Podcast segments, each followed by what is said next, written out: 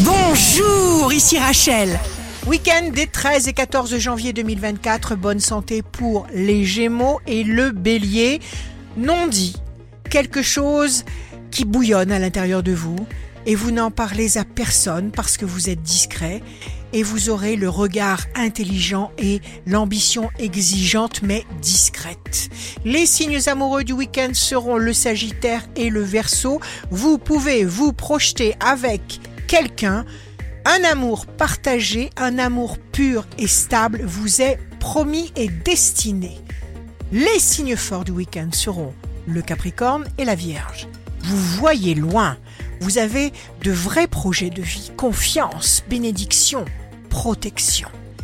Ici Rachel, rendez-vous demain dès 6h dans Scoop Matin sur Radio Scoop pour notre cher horoscope.